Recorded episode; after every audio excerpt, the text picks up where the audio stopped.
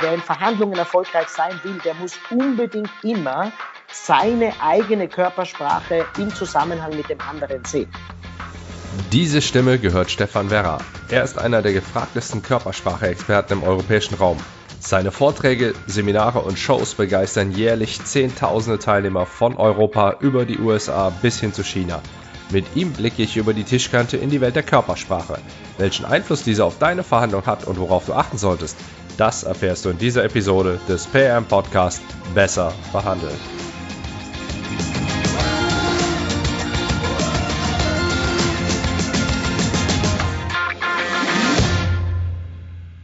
Hi. Solltest du diesen Podcast zum ersten Mal hören, dann heiße ich dich herzlich willkommen. Mein Name ist Andreas Schrader und wegen mir zahlst du mehr, wenn du im Einkauf tätig bist, du gibst höhere Rabatte, wenn du im Verkauf tätig bist und du schneidest auch sonst insgesamt nicht gut ab, sobald du verhandelst. Zumindest dann, wenn du mit jemandem verhandelst, der mit mir zusammenarbeitet.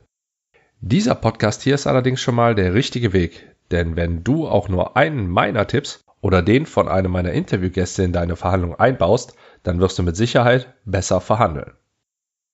Die Körpersprache ist ein wichtiges Element in deiner gesamten Kommunikation.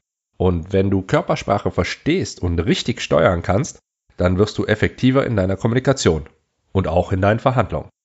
Für meinen Podcast konnte ich mit Stefan Werrer einen, wenn nicht sogar den gefragtesten Körpersprache-Experten im europäischen Raum gewinnen.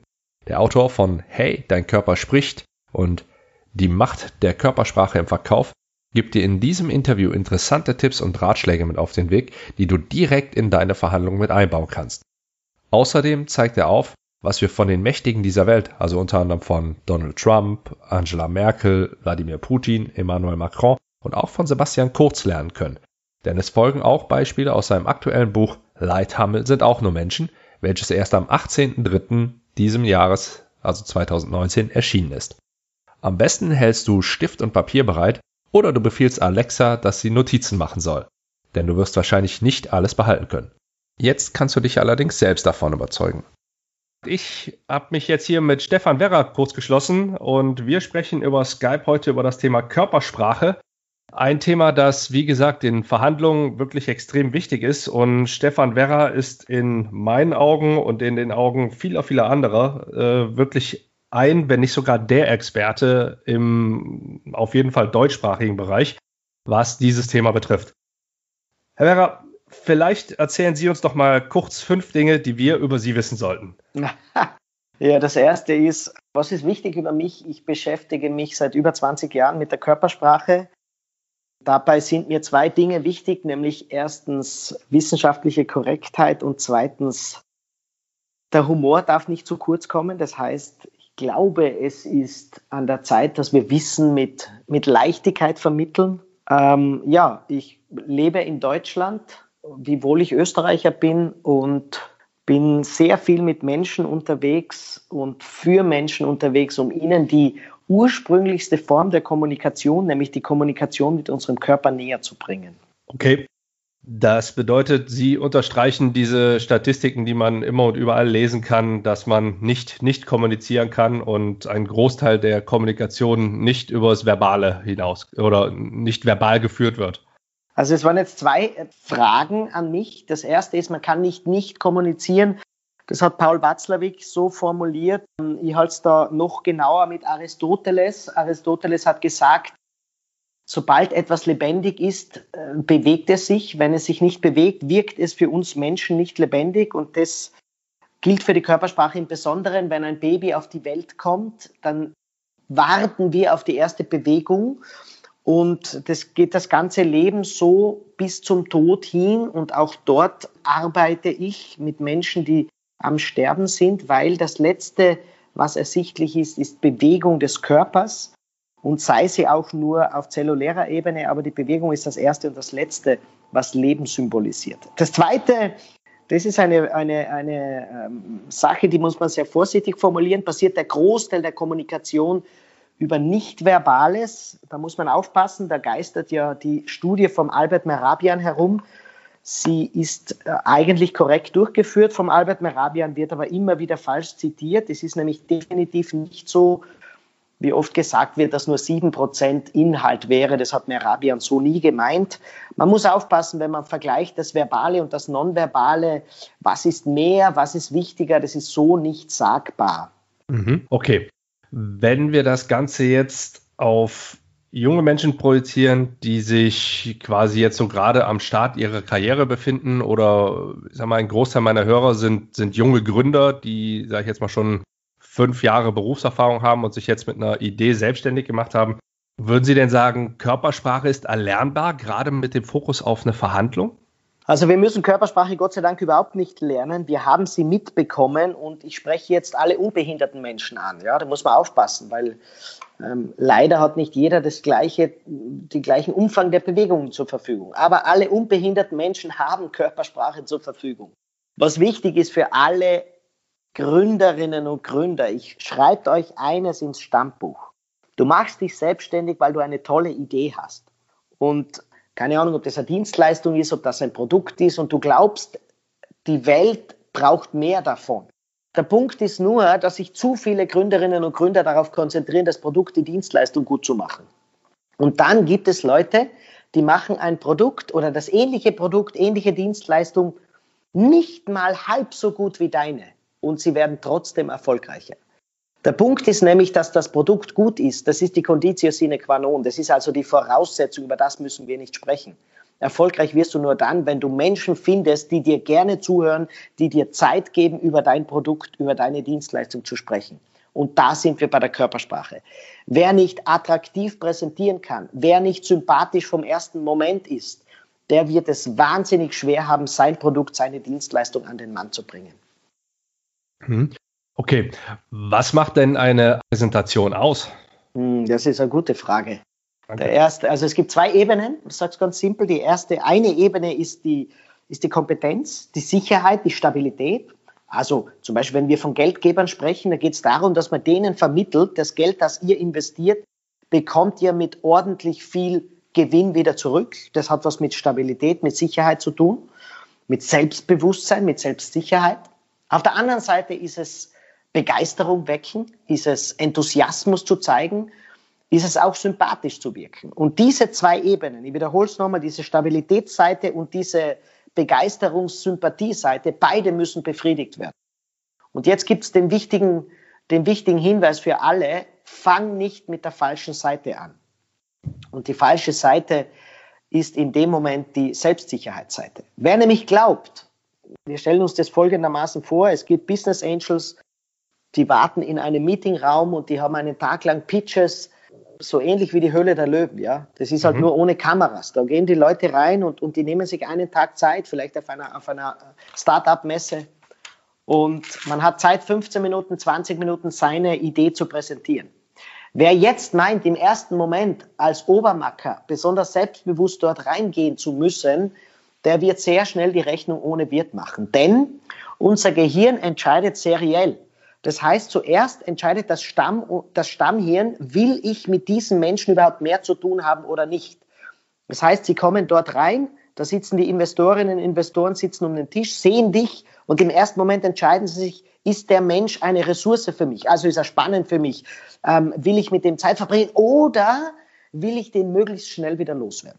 Das passiert weit vor dem Bewusstsein. Die zweite Ebene ist das Mittelhirn und dort wird hierarchisch entschieden. Dort, auf dieser Ebene, wird sehr wohl entschieden, bist du kompetent oder bist du nicht kompetent. Und viel zu viele Menschen konzentrieren sich im ersten Moment auf die Kompetenzebene. Das heißt, man kommt mit hoch erhobenem Kopf rein, ähm, ähm, eine aufrechte Körperhaltung, weil man glaubt, man will ernst genommen werden. Dabei, jetzt ist ja das die Schwierigkeit, dabei entscheidet dort das Gehirn des anderen noch auf, und jetzt sage ich salopp, wissenschaftlich unkorrekt, aber salopp, auf Sympathie. Es entscheidet darüber, ist mir der Mensch sympathisch, will ich mit dem jetzt 20 Minuten plaudern oder nicht. Wer aber da mit seinem erhobenen Kopf reinkommt, wirkt im ersten Moment nicht sympathisch, sondern er hebt sich über die anderen. Deswegen mein konkreter Tipp. Lächel so viel es nur geht. Hab eine sehr flexible Körperhaltung. Das heißt, geh locker, wie du in eine Kneipe reingehen würdest. Ähm, du darfst ruhig auch, wenn du mit den Leuten sprichst, in den ersten paar Augenblicken, du darfst ruhig ein wenig locker dastehen, von mir aus auch ein wenig lümmeln. Wer zu steif in eine Verhandlung reingeht, signalisiert Distanziertheit. Erst wenn es um den einen Punkt geht, wenn Sie dich fragen, ja, was kann jetzt deine App, dein Produkt besser als alle anderen? Erst in dem Moment richtest du dich auf, hebst deinen Kopf und deinen Körper so groß, wie du geschaffen wurdest und zeigst damit enorm viel Sicherheit. Das heißt, nur für den Punkt, wo es wirklich die Kompetenz braucht, aber nicht grundsätzlich, denn sonst wirkst du distanziert und überheblich.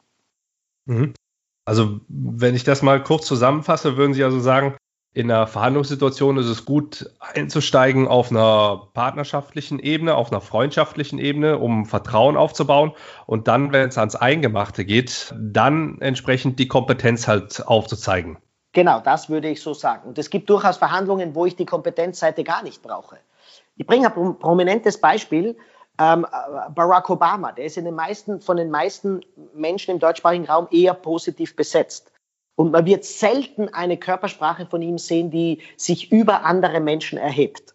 Umgekehrt, Donald Trump hat sehr oft eine Körpersprache mit erhobenem Kinn, wo er die Leute von der Seite ein wenig anschaut. Da sieht man genau, wie, wie die Sympathie anders von uns wahrgenommen wird. Und wer im ersten Moment als zugänglich wahrgenommen wird, wird sehr gerne auch als souveräner eingeschätzt. Nur, das gebe ich jedem mit, nur wer meint, ständig beweisen zu müssen, dass er kompetent und selbstsicher ist, hat offensichtlich das Gefühl, die anderen glauben es ihm noch nicht ganz. Also hat das auch ein Stück weit mit dem eigenen Mindset zu tun? Das hat auf jeden Fall mit dem eigenen Mindset zu tun. Das ist ganz enorm wichtig. Aber auch da warne ich, wer jetzt meint, Selbstfindungskurse zu machen und an einer Reinbiegung bei Bingen zwei Wochen ein Seminar zu besuchen, um um seinen Mindset zu ändern, der macht die Rechnung ohne Wirt. Denn unser Körper, wir sind jetzt wieder sehr archaisch, unser Körper reagiert zuerst auf Körperliches. Das heißt, es reicht völlig, wenn du im ersten Moment deinen Körper veränderst bei dieser Verhandlung und dein Mindset wird automatisch folgen. Also bitte mich nicht falsch verstehen, der richtige Mindset ist unglaublich wichtig. Aber der Mindset kommt nicht durchs Denken, sondern der Mindset kommt durchs Tun. Und bitte, wer im ersten Moment bei einer wichtigen Verhandlung nervös ist, das ist doch völlig okay und völlig normal. In meinem aktuellen Buch schreibe ich einen wichtigen Satz, der da lautet, wer beim ersten Date nicht nervös ist, für den war es kein Date, sondern ein Meeting. Und das Gleiche ist, wenn du, ja genau, das Gleiche ist, wenn du ein wichtiges Meeting mit Investoren hast dann ist es doch völlig normal, dass du dort nervös bist. Und wer jetzt meint, das zu unterdrücken, weil man so cool ist und weil man das nur ja nicht zeigen dürfte, der macht den doppelten Fehler. Nämlich erstens wird man die Nervosität sowieso erkennen und zweitens wird man unglaublich steif. Die bessere Strategie ist, den Leuten zu sagen, das ist jetzt in meiner Karriere eines der allerwichtigsten Meetings, die ich bisher gehabt habe, meine Damen und Herren, ich bin jetzt echt nervös. Ich schwöre eines, die Leute werden in dem Meeting werden ihnen zugrinsen und sie werden unglaublich viel Sympathien gewonnen haben. Das ist nämlich ein Signal von, ich habe Respekt vor euch. Nur nicht ja. zu viel Perfektionismus, Entschuldigung, das ist noch weh. Nur nicht mhm. zu viel Perfektionismus, sondern menschliche Nähe, das ist das, was wir wollen. Ja, da, da sind wir, glaube ich, wieder bei der oftmals diskutierten Authentizität. Mhm. Gehen Sie einfach da rein, das ist auch einer der, der Tipps, die ich daraus auch nochmal ableiten kann für die Verhandlung. Geht da rein und seid natürlich. Ja? Natürlich für eine solche Situation wie die, in der ihr euch dann befindet. In einer Verhandlung gehe ich natürlich nicht so vor wie zu Hause mit meiner kleinen Tochter auf dem Sofa. Also ich werde die Leute halt auch auf Augenhöhe versuchen wahrzunehmen. Und ich darf denen auch ruhig gerne darstellen, dass diese Situation, in der ich mich gerade befinde, für mich eine besondere ist. Ja, das, ja, das hat dann, ne, das hat dann mit der entsprechenden Wertschätzung zu tun. Und da sind wir halt auch eben bei der Sache. Ich erinnere mich da relativ häufig an an Gespräche zurück, wo, wo ich gefragt worden bin, hör mal, für dich muss das doch eigentlich ein Klack sein, in einer solchen Verhandlung ja, deinen Mann zu stehen oder so etwas zu begleiten. Nein, ist es eben nicht, denn es ist jedes Mal etwas Besonderes. Es ist jedes Mal dieses, dieses kleine Kribbeln, was halt drin ist, wo, wo diese gewisse Nervosität halt mit dabei ist. Denn sobald es das nicht hat, wird es auch extrem gefährlich, denn dann neige ich dazu, Fehler zu machen.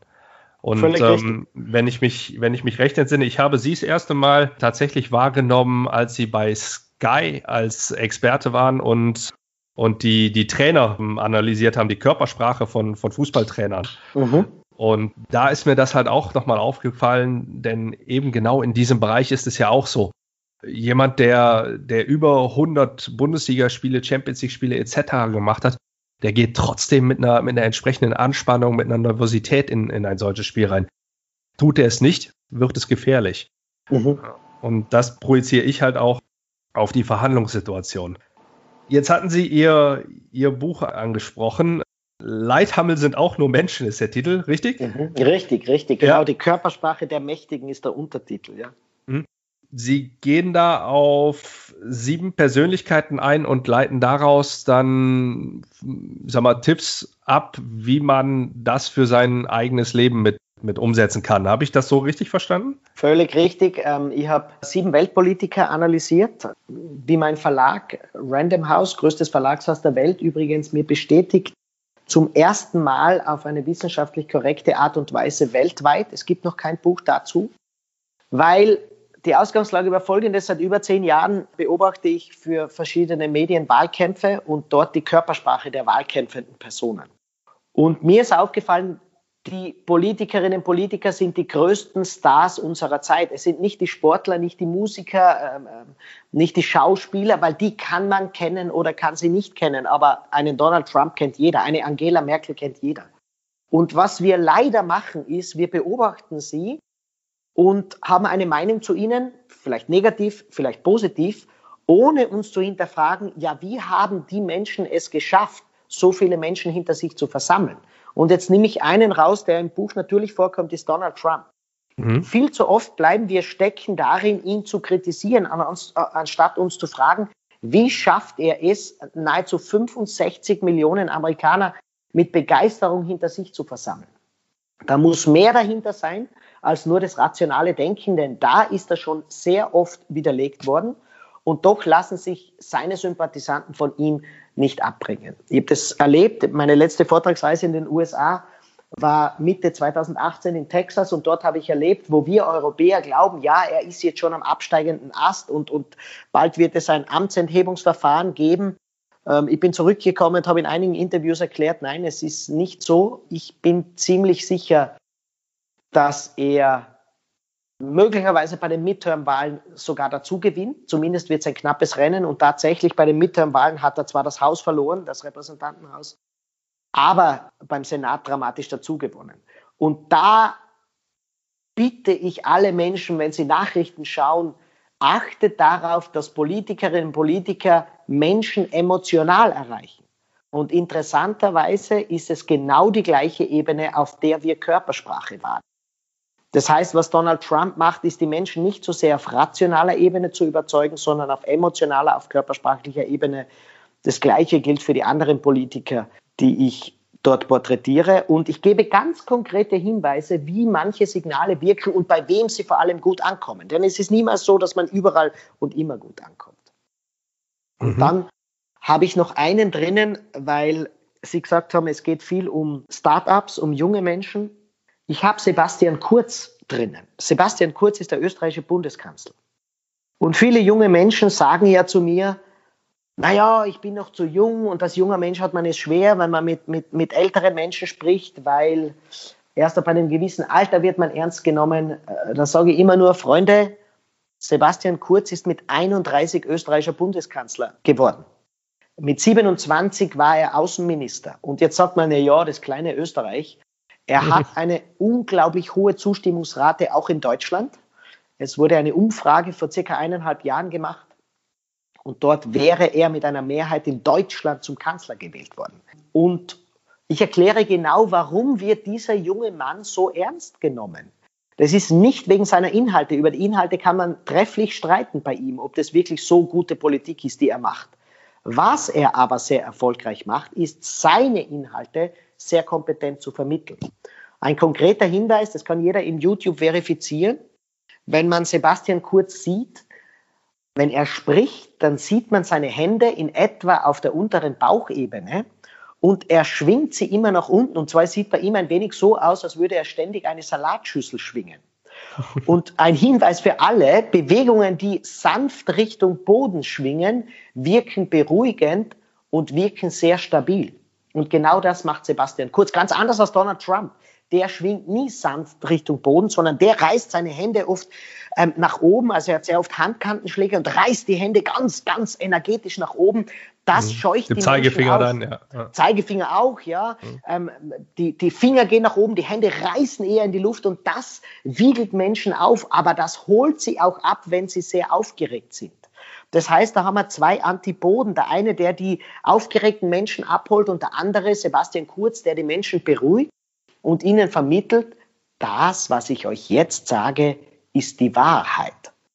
Und da war ganz was Interessantes. Es kommt im Buch vor mit ganz tollen Bildern drinnen. Also man wird allein, wenn man die Bilder sieht, wird man schon schmunzeln. Und zwar zweimal die gleiche Aussage. HC Strache, der Führer der österreichischen rechtspopulistischen Partei, des Pendant zur AfD, hat 2017 gesagt, ja, wir müssen uns darauf vorbereiten, die Brennergrenze, also die Grenze zu Italien, mhm. im Notfall auch mit militärischen Mitteln zu sichern. Und Österreicher haben laut einer Umfrage gesagt, das ist ihnen zu heftig, denn man hat ein gutes Verhältnis zum Nachbarn Italien. Wenige Tage später, notabene, wenige Tage später, geht Sebastian Kurz her und sagt fast wortwörtlich gleich, ja, wir müssen uns darauf vorbereiten, im Zweifelsfall die Grenze zu Italien auch mit militärischen Mitteln zu sichern. Und plötzlich hat er eine unglaubliche Zustimmung erhalten und die Leute haben gesagt, ja, wenn es nicht anders geht, werden wir das wohl machen müssen. Und der einzige Unterschied war die Körpersprache. Ein Teil davon waren die schwingenden Hände nach unten und er hat mit der Mimik und mit der Kopfhaltung auch noch einiges gemacht. Da kann jeder Mensch sehr viel lernen. Das ist wirklich interessant, denn die Politik ist ja auch ein, ein Sammelsorium von, von unterschiedlichen Vorgängen, wo es überwiegend um Macht geht, wo sich dann auch eben junge Menschen behaupten müssen gegen eben genau solche, die, die halt schon lange, lange in diesem Spiel sind. Das wiederum sehe ich auch in der, in der jungen Start-up-Szene halt so. Ja? Also mhm. sie kommen als junger Mann halt rein oder als, als, als junge Gründer, äh, bewegen sie sich auf diese Ebene und müssen halt mit Menschen dann sich auseinandersetzen, die auch teilweise total festgefahren sind in ihren, mhm. in ihren Ansätzen. Mhm. mhm. Und die dann wirklich für sich zu gewinnen, ist, ist wirklich eine, eine riesen Herausforderung. Was ist denn aus Ihrer Sicht wichtiger, die Körpersprache des Gegenübers zu lesen oder die eigene entsprechend im Griff zu haben? Ja, das ist eine, gute Frage, weil viel zu viele beschäftigen sich damit, ah, ich muss meinen Verhandlungspartner lesen.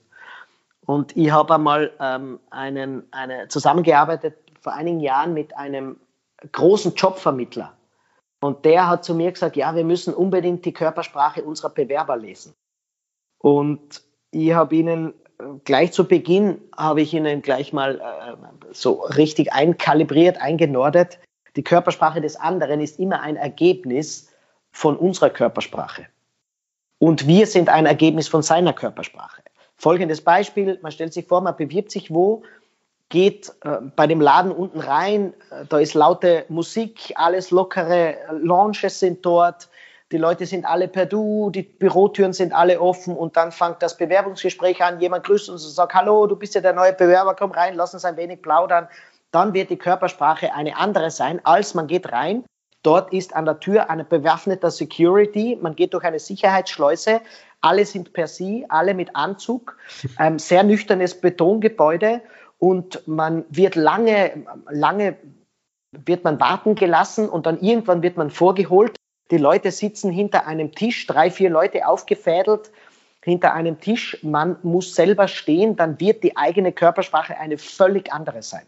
Ich warne also davor, wer in Verhandlungen erfolgreich sein will, der muss unbedingt immer seine eigene Körpersprache im Zusammenhang mit dem anderen sehen.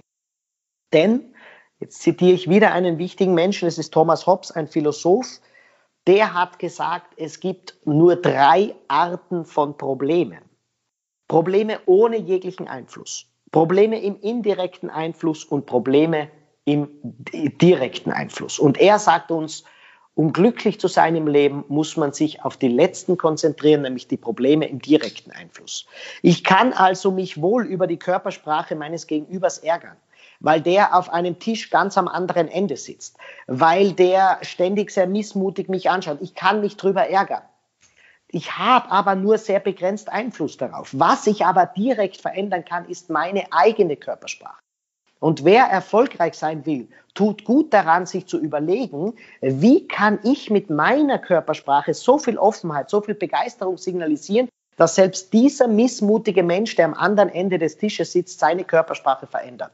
Und nur dann wird man erfolgreich. Denn wenn ich rausgehe und vermeintlich die Körpersprache meiner Verhandlungspartner wohl gelesen habe, aber den Auftrag doch nicht bekommen habe, dann hat mir das alles nichts genützt. Deswegen, ich bin ein Verfechter davon, konzentriert euch auf das, was ihr im Einfluss habt und das ist eure eigene Körpersprache.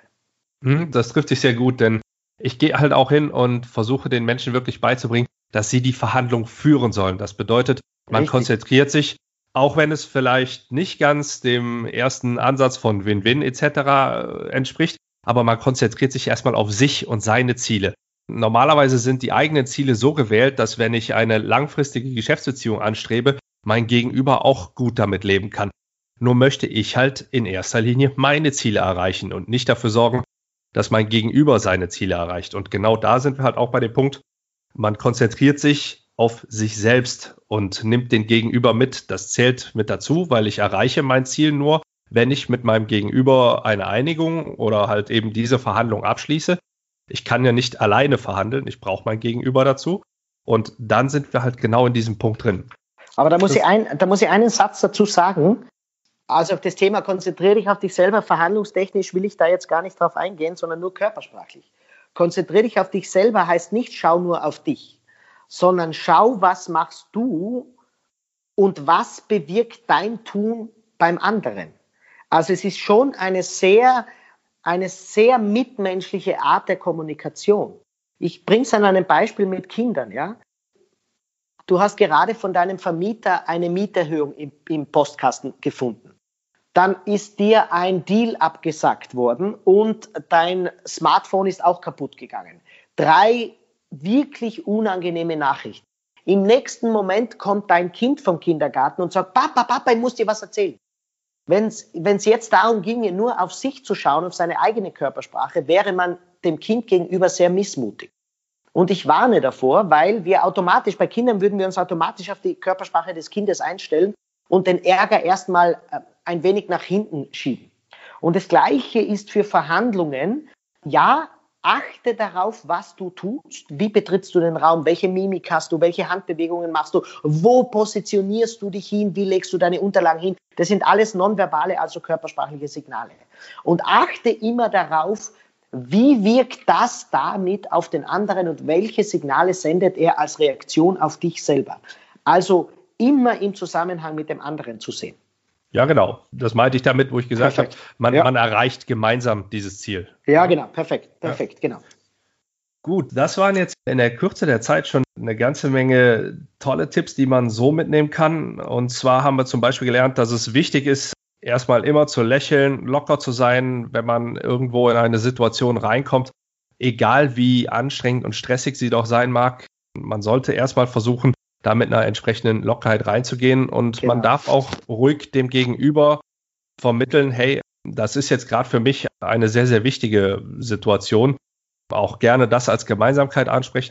Dadurch macht man sich, ich sag mal, ein bisschen vertrauter auch mit dem anderen. Man zeigt Kompetenz dann, wenn sie gefragt ist, also wenn nötig ist. Es kann Situationen in der Verhandlung geben, wo das nicht der Fall ist, wo es entsprechend harmonisch abläuft. Das mhm. äh, finde ich trotz einer entsprechenden Konfliktgeilheit, die ich in den letzten Jahren entwickelt habe, wirklich sehr, sehr gut. Und das ist auch nochmal so ein Punkt, wo ich sehr, sehr häufig drauf angesprochen werde.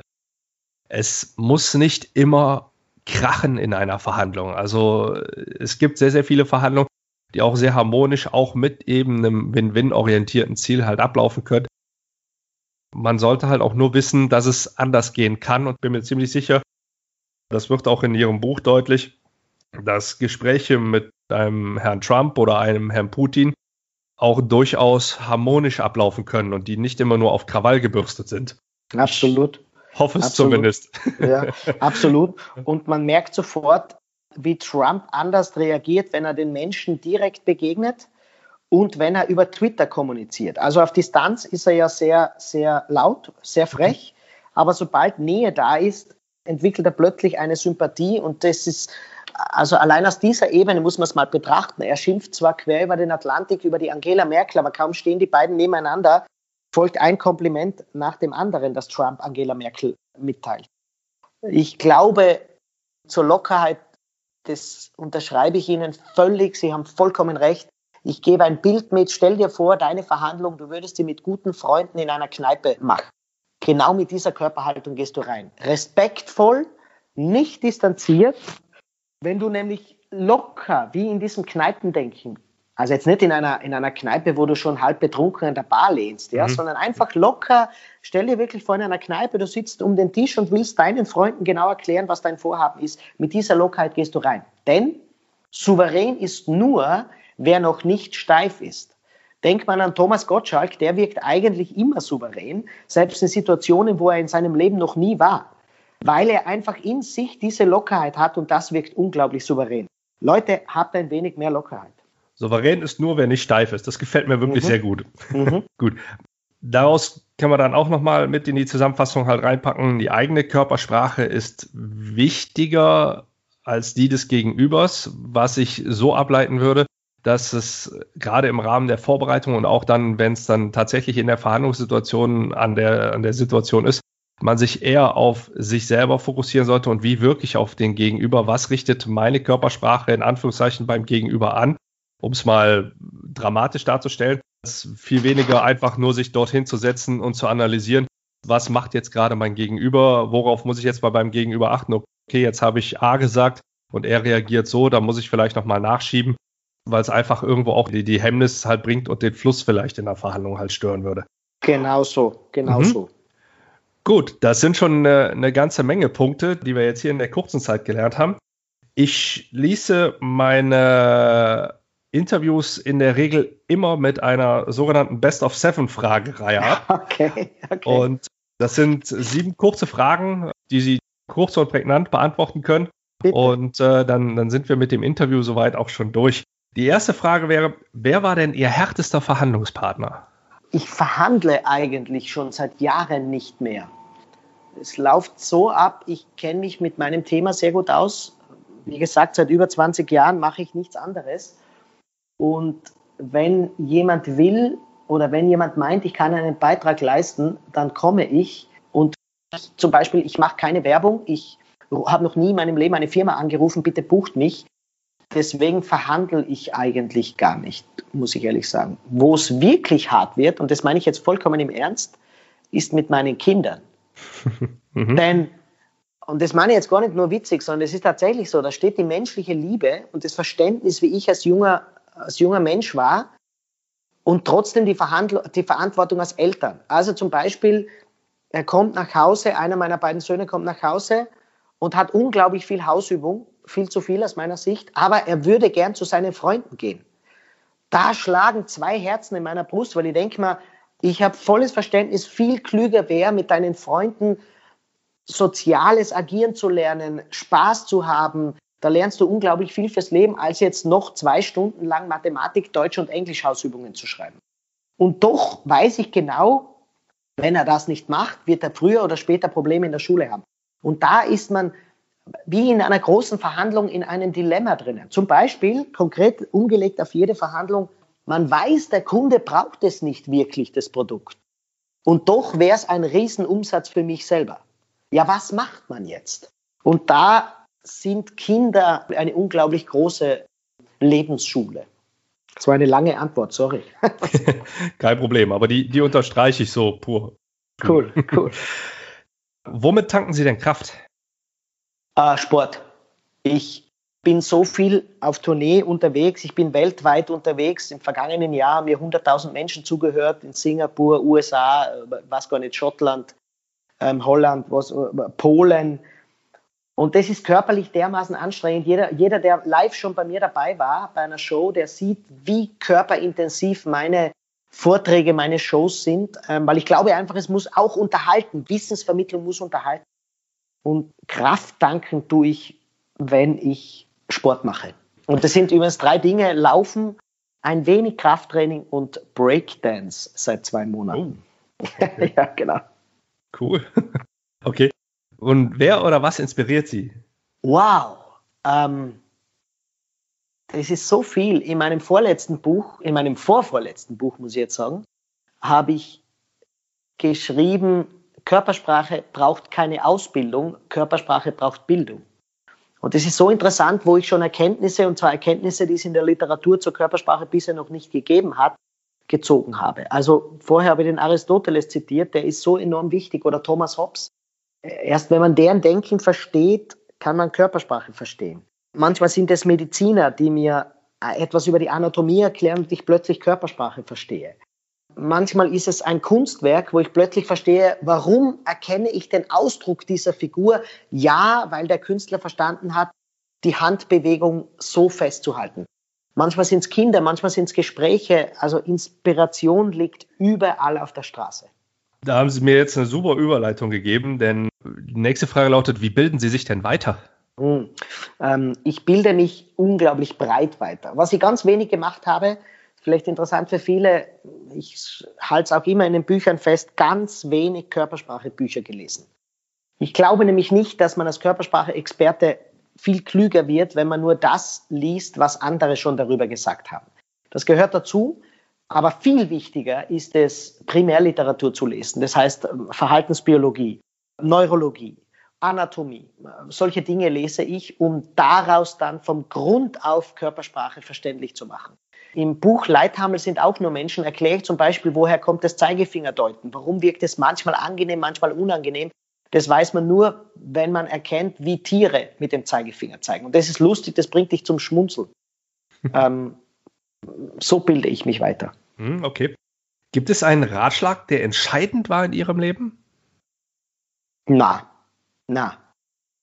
Also nicht einer, sondern ich habe einfach in mir selber gespürt, was gut ist. Im Gegenteil, sogar ich in vielen Bereichen meines Lebens äh, schließe ich meine Ohren und frage nicht andere Menschen. Das gebe ich jedem mit, ja. Also nimm mal an, du hast einen tollen Job und bist aber ein guter Unternehmer und denkst da, ich will jetzt ein Startup gründen. Du ahnst gar nicht, wie viele Menschen zu dir sagen werden, nein, mach das doch nebenher und du hast so einen sicheren Job und so weiter.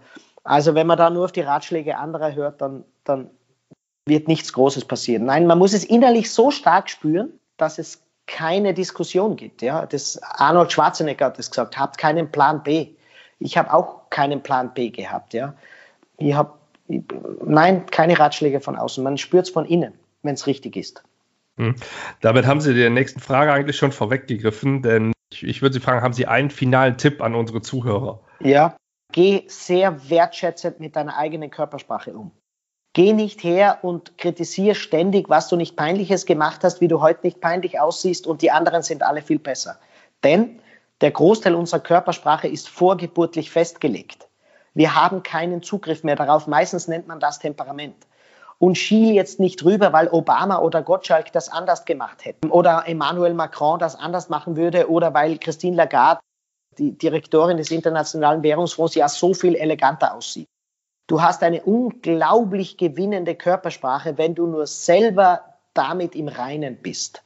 Und das gebe ich den Menschen mit. Du kannst unglaublich viel aus dir machen, weil du hast alles, was du brauchst in deinem Leben, um glücklich zu sein. Das hast du alles schon in dir. Mhm.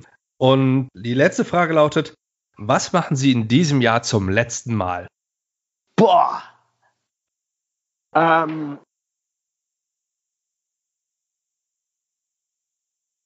Boah.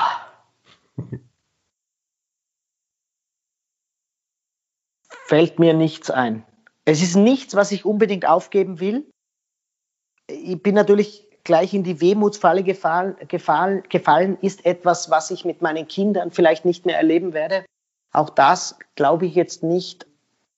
Nichts, was ich jetzt so dramatisch Großes vermeiden möchte. Na, mir fällt jetzt nichts ein, was ich unbedingt entweder weg, äh, loshaben will oder leider loshaben werde. Fällt mir nichts ein. Mhm. Okay, gut.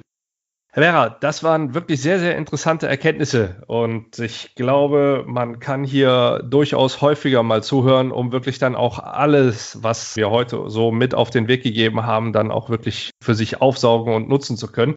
Ich werde eine ganze Menge mit in die Shownotes packen. Darunter fallen natürlich die Links zu Ihren Büchern, aber auch zu Ihrer Tour. Sie sind ja jetzt zumindest in, in 2019 noch von Februar bis November unterwegs, wenn ich das richtig gesehen habe. Ja, genau. Und auch nahezu überall da, wo man im, im deutschsprachigen Raum sein muss. Also Köln, Bonn, Wien, Zürich, Berlin, Hamburg, München und, und, und, und, und. Also sehr, sehr viele Möglichkeiten, sie auch mal live zu erleben. Und ansonsten kann ich wirklich jedem hier nur ans Herz legen, auch wenn er gesagt hat, äh, lest nicht so viele Bücher über Körpersprache. Seine Bücher solltet ihr auf jeden Fall lesen. Ansonsten, es gibt ausreichend oder wirklich sehr viel, sehr gutes Material, auch bei YouTube, insgesamt auch im Internet zu finden. In anderen Podcasts äh, sind sie auch schon, schon dabei gewesen, bei Tobi Beck zum Beispiel. Wir haben eine eigene Masterclass, wo man es dann auch noch direkt mit ihnen lernen kann oder beziehungsweise seine Körpersprache optimieren kann. All das werde ich auch nochmal mit in die Shownotes packen. Ich sage an der Stelle vielen, vielen Dank fürs Zuhören. Und bei mir ist es so, dass Sie die letzten Worte in diesem Podcast an meine Zuhörer richten dürfen. Ich für meinen Teil, wie gesagt, verabschiede mich. Vielen Dank, Stefan Werra. Vielen Dank euch für eure Zeit, fürs Zuhören. Ich bin raus. Bis bald, euer Andi. Ja, also erst einmal danke für die Zeit. Das war ein unglaublich animierendes Gespräch. Von Aristoteles über Thomas Hobbes bis zu Sportlern haben wir gesprochen. Ich habe mich sehr wohl gefühlt. Leute, nehmt das Leben leicht. Es ist wirklich leicht. Ähm, auch wenn du jetzt gerade glaubst, oh, die Verhandlung, dort geht es um mein Leben. Es geht niemals um dein Leben. Bei solchen Verhandlungen denk immer dran, ob sie gut geht oder nicht gut geht, die Verhandlung. Du wirst am Abend doch mit Freunden ein gutes Glas Wein oder ein gutes Glas Bier trinken. Entspann dich, das Leben geht immer weiter. Denn das wird dir eine souveräne Körpersprache geben.